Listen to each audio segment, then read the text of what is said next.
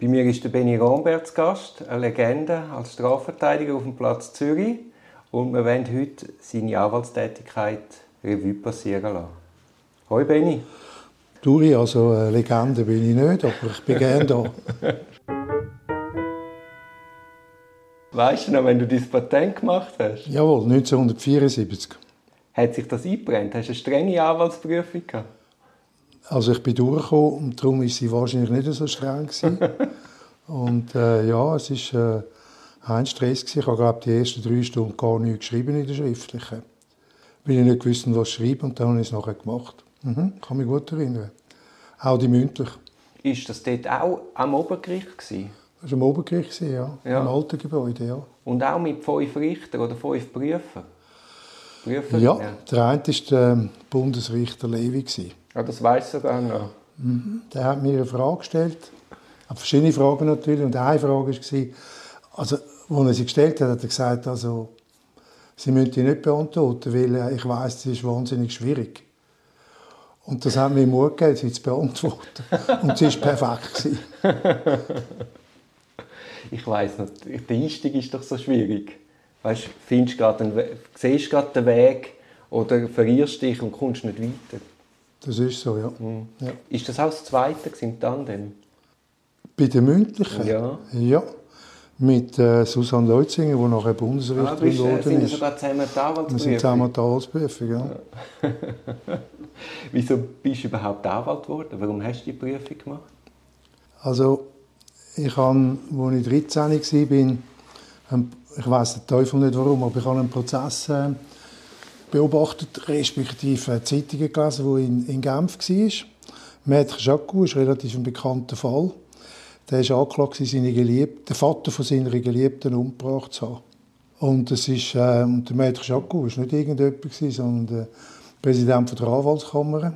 Und äh, er ist dann auch zu sechs Jahren verurteilt worden. Die Beweislage ist aus meiner damaligen Sicht, heute würde ich es nicht anders sehen, miserabel gewesen. Und es war ein reiner Indizienprozess mit einem Haufen Falschgutachten vom, vom wissenschaftlichen Dienst damals, von Zürich. Und äh, das hat mich einfach äh, fasziniert. Da hat mich die Tätigkeit vom Verteidiger hat mich wirklich fasziniert. Und ich habe mir auch ein Urteil erlaubt. Ich habe gefunden, sie haben schlecht verteidigt. Ja. Voilà, auf jeden Fall, das ist so meine Erinnerung, meine erste Erinnerung. Was hast du mit 13 für Zeitungen gelesen? Ja, die welschen Zeitungen, also ich weiß nicht, wie es geheißen mhm. Gazette Lausanne oder so, und Tribune de Genève. Mhm. Hatten denn deine Eltern irgendeine juristische Berufe gehabt? Nein, mein Großvater war Bundesrichter, aber mein Vater Bundesrichter? Ja.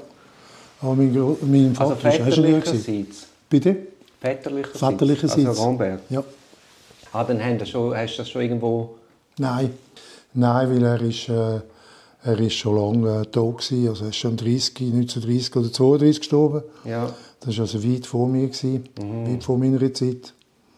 Das hat mich, glaube ich, auch nicht weiter äh, tangiert.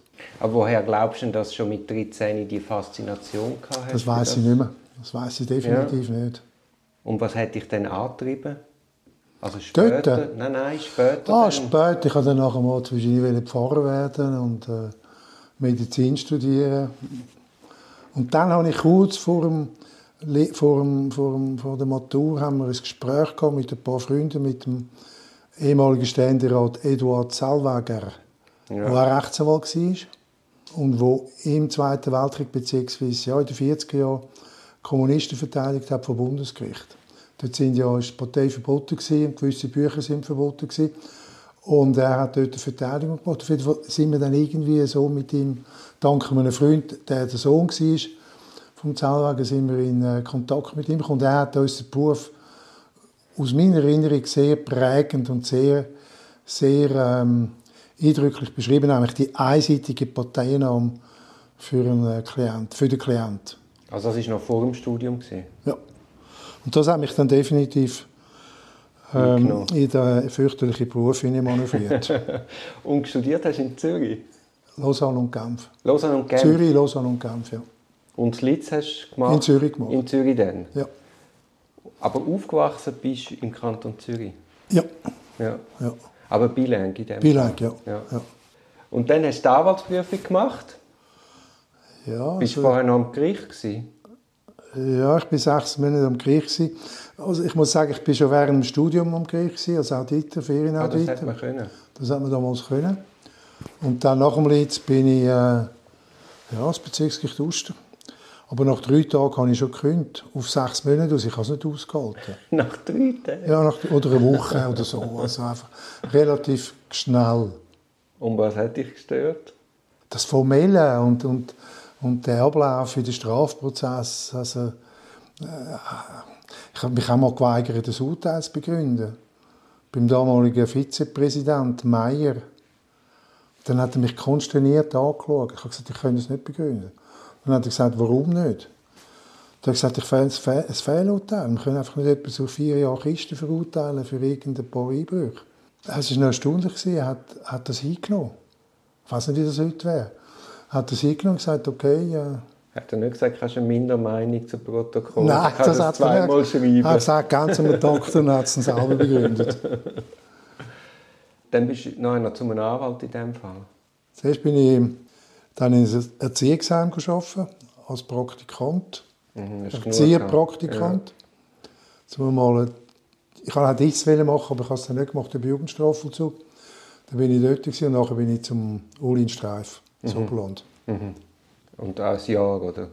Ja, glaube, oder zwei. Ich bin, Ja, es war super gewesen dort. Beim Ulin Streif war es super. Gewesen. Extrem ich konnte machen, was ich auch wollte. Also von der Fälle her.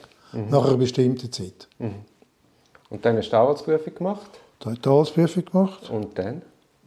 Dann bin ich noch bei ihm geblieben, ein halbes Jahr oder so, das weiß ich nicht mehr genau. Und nachher haben wir das Anwaltskollektiv gegründet. Alles so schnell gekommen. Im 75 Jahr mit ähm, eben Susanne Leutzinger und ähm, Edmund Schöneberger, der nachher Psychex gegründet hat. Und was für Mandat haben dort geführt? Das Anwaltskollektiv war ja ein Projekt, das schon während dem Studium entstanden ist. Ja, in der Gruppe Züg entstanden ist. Und die Idee war, dass die Arbeiter, wir sind natürlich alle politisch unterwegs, gewesen, dass die Arbeiterklasse, Arbeiterinnenklasse ähm, soziale Errungenschaften erkämpft hat im Laufe der letzten Jahrzehnte, also damals, oder? AV, äh, AV, Sozialversicherungsrecht, Arbeitsrecht, Mietrecht und so. Und dass die sozialen Errungenschaften zwar super sind, aber dass sie nicht nützen, wenn man sie nicht auch kann, wenn man sie nicht kennt oder wenn man keinen Anwalt hat, der einem drin vertritt. Und das war die Grundidee, dass wir das machen. Damit man das macht, sind wir nicht im Massanzug auftreten, wo damals noch eher ein bisschen, äh, also Anzug, Krawatten und so, sondern normal, in Anführungszeichen. Und wir haben den Tarif angepasst Ja. am Einkommen der Leute. Und wir haben die Rechtsauskunftsstelle gegründet, die es heute noch gibt, wo äh, die Leute dann können kommen, ohne Voranmeldung und zu einem fixen Tarif von 30 Franken damals pro Stunde, äh, pro, pro Beratung. Die hat können eine halbe Stunde dauern oder zwei Stunden. Und wir sind enorm schnell überrannt worden äh, von Leuten. Es war wirklich äh, super gewesen. und zwar eigentlich von, also vom Durchschnitt von der Bevölkerung. Also es ist nicht so, dass wir nur irgendwie äh, wilde Jugendliche hatten, sondern der Durchschnitt von der Bevölkerung. Aber dann bist du am Anfang relativ breit in deiner Tätigkeit. Ja, natürlich schon. Äh, wir haben alles gemacht, oder? Das ist klar. Und dann hat es so mit der Zeit relativ, äh, eigentlich relativ schnell hat Spezialisierung gegeben. Also das Arbeitskollektiv war tätig im Familienrecht, äh, Arbeitsrecht, Mietrecht. Und dort haben wir natürlich auch unsere Prinzipien gehabt. Wir haben also sicher nicht einen Arbeitgeber gegen einen Arbeitnehmer vertreten, auch keinen Vermieter gegen Vermieter und so. Also wir sind sehr, äh, dort sind wir relativ streng, äh, also streng, klare politische Vorstellungen sind wir dort eingestiegen. Wann hat denn eigentlich deine Karriere als Strafverteidiger angefangen? Ja, schon im Oberland, oder? Also beim, beim Streif habe ich natürlich schon sehr viel Strafrecht gemacht. Dort ist, äh, das war äh, Drogenzeit. Gewesen. Gut, das ist ja heute noch, aber dort ist äh, Haschisch. Und ich hatte etwa gleichzeitig 50 Leute aus der Zürcher Oberländerszene wegen Haschisch und anderen Delikten, die damals noch ganz anders verfolgt worden sind. Ja. Ja. Dort hat es eigentlich angefangen. Und wieso hat es dich gerade zum Strafrecht gezogen? Also Privatrecht, schon, ja. schon im Studium? Ja, mich hat das Privatrecht eigentlich ähm, nie speziell interessiert. Wobei es gibt natürlich schon interessante Sachen dort drin, oder? Vertragsgestaltungen und so. Aber Strafrecht ist einfach Konfrontation zwischen dem Individuum und dem Staat. Und das hat mich, glaube ich, schon mhm. damals ähm, fasziniert oder interessiert. Ja. ja, und das ist halt auch sehr menschlich. Ja, und also, wir werden ja sicher heute noch vom Verges, vom Jacques Verges reden. Er hat einmal gesagt, das erste Mal nach dem, der erste Klient, den er hatte, war ein kleiner Ganov. Und als er dem gegenüber gesessen ist, in einer Anwaltszelle neben einem Knast, hat, der, hat er gemerkt, der, der da drin sitzt, das könnte ich sein. Mhm. Und als er das gemerkt hat, hat er äh, gewusst, dass er im richtigen Beruf ist. Und ich glaube, es gibt das Moment, oder, dass man sich mit der Situation vom Klient nicht unbedingt mit dem Klient, aber mit seiner Situation identifiziert. Der Moment ist, glaube ich, ein wichtiger Moment. Also Verständnis entwickelt für, ja. für, für dem ja. sein Schicksal. Ja. ja. Ich, ich, sehe das auch. Ich, ich habe es eher so ein bisschen mit Kleist, weißt, wo man sagt, so wie du die Leute behandelst als Staat, ja. so musst du auch selber behandelt werden, wenn du in die Position kommst. Und die Kriminellen sind halt nicht die anderen, sondern das sind wir selber potenziell Richtig. auch. Genau. Und der Grad ist ja ein schmaler. Ja. Jetzt gerade der Jacques Verger. Ist denn, hast du den auch schon früh gekannt? Ist der schon früh prägend gewesen? Oder kommt das erst später? Also der Verges hat ja das Büchlein geschrieben, Konfrontation oder Anpassung. Und das Büchlein haben wir italienische, lustigerweise, Kollegen, Anwaltskollegen, mit denen ich so in den 70er Jahren, später 70er Jahren zu tun hatte, in politischen Verfahren, haben mir überhaupt Kenntnis gegeben von diesem Büchlein. Mhm. Und das war dort ein bisschen die Bibel. Gewesen. Ich weiß nicht, wie es in Frankreich war, aber in Italien. Und das hat dann natürlich übergeschwappt zu uns, ja, mhm. natürlich. Aber du hast ihn nicht schon im Studium kennt? Nein, nein. Ich habe ihn dann nachher persönlich kennengelernt. Er ja. hat mich ja nachher verteidigt. Ja. Ich frage, weil wenn du ja Architektur studierst, die haben ja einen recht Personenkult. Also da ist ja sehr prominente ja. Architekten, die auch Lehrmeister sind an der ETH und man orientiert sich ja dann an diesen Leuten. Und das haben wir Anwälte ja erstaunlicherweise gar nicht. Weil das Studium könnte ja so aufgebaut sein, dass man Beispiele anschaut. Ja. Wie hat es der Idee gemacht, wie hat der Cicero verteidigt, wie hat der Verge verteidigt. Aber so schaffen wir ja nicht. Also zumindest zu meiner Zeit war Verteidigung eigentlich gar kein Thema. Das Thema war Strafrecht. Strafprozessrecht. Aber Verteidigung, was eigentlich Verteidigung ist, ist nicht das Thema gewesen. Zumindest nicht in der Uni, oder?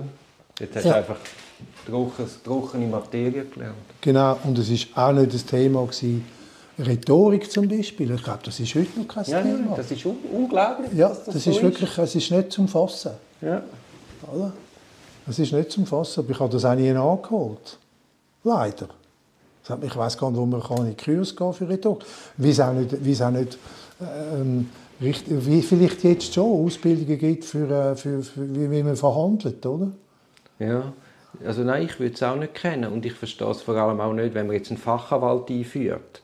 Dann habe ich mir so vorgestellt, ja, dort machst du so Soft Skills, Vernehmungslehre, wie machst du Befragungen, äh, eben, wie, wie behaltest du ein gutes Plädoyer. Aber nein, die gehen ja auch wieder und lernen das materielle Strafrecht, Siegelung in der Verästelung. Beim Fachanwalt? Ja.